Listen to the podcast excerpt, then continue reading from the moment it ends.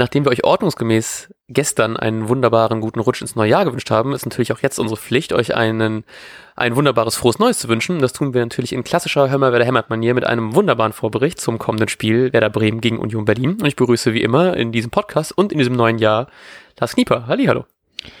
Matthias, vielen Dank und auch dir ein schönes neues Jahr. Ähm, was ist dein dein größter, was ist dein, hast du einen Werder-bezogenen Vorsatz? ähm, uh, sehr gut. Äh, ich äh, mich hoffentlich mehr auf die Spiele freuen, als die letzten Spiele so der Fall war. das ist leider nicht, was in meiner eigenen Macht steht. Das hat leider irgendwie so ein Verein da noch einiges mit zu tun, um diesen Vorsatz überhaupt wahr werden lassen zu können. Und du? Ähm, ja, mein Vorsatz ist, ähm, meine Stimme zu behalten, um dann, ähm, wenn man hoffentlich wieder darf, äh, alles rauszubrüllen. Oh ja, mega Bock drauf, wirklich. Äh, ich hätte zum Beispiel auch sehr Bock, morgen äh, das schon zu tun, quasi vor Ort. Denn eigentlich bin ich ein bisschen optimistisch, ähm, was, was das Jahr 2021 angeht. Im Sinne von, dass es eh nicht schlechter werden kann als 2020. Exakt. Wir deswegen Union schlagen. Sehr gut. Ja, ich habe ich, ich hab ein bisschen Angst vor Union, muss ich ehrlich sagen. Also ich bin natürlich irgendwie froh, dass Kruse fehlt, aber anscheinend können die trotzdem gegen so Vereine wie Dortmund gewinnen. Deswegen ist es schon irgendwie ein Gegner, vor dem ich irgendwie Respekt habe, auch wenn ich irgendwie auch guter Dinge bin. Irgendwie, ich weiß nicht, ob es vielleicht tatsächlich daran liegt, dass es irgendwie ein neues Jahr ist und ich hoffe, dass man irgendwie all die ganzen Altlasten irgendwie im alten Jahr zurückgelassen hat. Aber auch halt eben, dass halt eben ein paar Verletzte zurückgekommen sind fürs Spiel gegen, ähm, gegen Union. Jetzt Friedl ist zum Beispiel wieder dabei, Davy Selke ist wieder dabei, es könnte sein, dass Niklas Füllkrug wieder dabei ist. Und das ist natürlich schon, zumindest personaltechnisch, schon eine recht gute Voraussetzung eigentlich für das Spiel.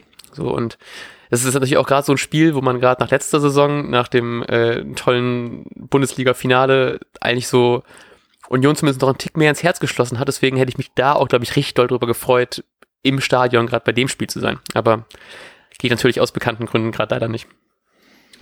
Ja, richtig. Ähm, ja, was, was ist denn dein, dein, also dein Gefühl ist eher ängstlich? Ja. Oder wie? Ich, wie, ist wie ist die Stimmungslage in Matti Alto? Gerade noch so ein bisschen verkatert und müde. ähm, nee, ich, ich könnte mir vorstellen, dass irgendwie ein geiles Spiel wird, was mal wieder richtig Bock macht. Aber ich könnte mir auch gut vorstellen, dass Union irgendwie die krasse Form, die die diese Saison haben, halt eben auch gegen Werder ausspielt. Mhm. Deswegen, ich habe das Gefühl, ich kann da, ich habe keine Erwartung irgendwie an das Spiel so richtig. Ich hoffe einfach, es macht mir wieder richtig Spaß. Und ich habe auch echt sehr, sehr Bock auf dieses Spiel. Ich freue mich, dass tatsächlich das Bundesliga jetzt direkt wieder losgeht, weil es irgendwie so ähm, nach den ganzen sehr entspannten Feiertagen freue ich mich richtig so auf so mal wieder so ein Event. Deswegen, ich gehe mit komplett, äh, ich gehe komplett offen in dieses Spiel rein. Ohne Erwartungen, ohne irgendwie äh, zu großen Druck an Werder. Sonst wären die noch an, an deiner persönlichen Erwartungshaltung zu brechen. ja. ja, ich hoffe einfach ein bisschen, dass, ähm, dass so diese kleine Pause bei Union vielleicht diesen Flow ein bisschen kaputt macht. Ähm, und dass sie vielleicht nicht so stark in das neue Jahr starten, wie sie äh, im alten Jahr aufgehört haben. Ja. Ähm, aber nun natürlich zu den interessanten Dingen. Du hast gerade schon gesagt, es kommen ein paar Spieler auch zurück, irgendwie, ähm, die verletzt waren. Ähm, wie meinst du denn, wie sieht die erste Startelf 2021 von Werder Bremen aus? Ich fand das sehr, sehr spannend, weil ich das, also hinten, ich, äh, also ich fand Hans vorne sehr, sehr spannend, was da jetzt wieder für neue Möglichkeiten da sind. Ich glaube, hinten wird es erstmal wieder fast schon standardgemäß sein, ähm, mit äh, Theo und Augustinsson auf den, auf den Außen, ähm, Groß, Toprak und Friedel machen dann die Innenverteidigung. Dann auf den, äh, im Mittelfeld sind es dann wieder Eggestein und Möwald. Und dann fand ich es vorne ein bisschen schwer. Also das Sargent spielt ist, glaube ich, recht, äh, sicher und dann habe ich ein bisschen überlegt, ob man ähm, Bittenkurt ranlässt, ob man Schmied vielleicht ranlässt. Ich glaube, es wird aber Bittenkurt und dann ist die letzte fehlende Position, habe ich, konnte ich mich nicht richtig entscheiden, ob es Osako oder Selke werden könnte, aber ich habe einfach richtig Bock auf, äh, dass mein 10-Tore-Tipp aufgeht. Deswegen habe ich jetzt einfach Selke mal seinen Startelf-Debüt gegönnt, nach, also sein, äh, nach seiner Verletzungspause endlich mal wieder Startelf-Debüt. So. Ah ja. Ähm, und du? Ja, bei mir sieht's genauso aus, außer dass ich mir nicht die Frage gestellt habe, Bittenkurt oder Schmied, sondern habe Bittenkurt und Schmied einfach ah, geil.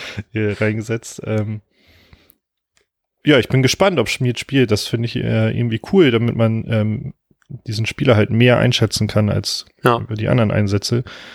Ähm, genau, und Bittenkurt, muss ich zugeben, habe ich in den letzten Spielen immer mal wieder vergessen. Deshalb habe ich jetzt besonders drauf geachtet und glaube auch, also, weil, ähm, also ich bin hier gerade so durchgescrollt und ähm, bei, bei Osako habe ich jetzt irgendwie, hat es bei mir nicht so geklingelt, dass er von Anfang an spielt und so Seike ist ja jetzt von seiner Verletzung erst zurück, deshalb ähm, habe ich da so ein bisschen gezweifelt, ob er direkt spielt. Ja. Ja, und Chong äh, hat eigentlich ja immerhin zwei Vorlagen gegeben.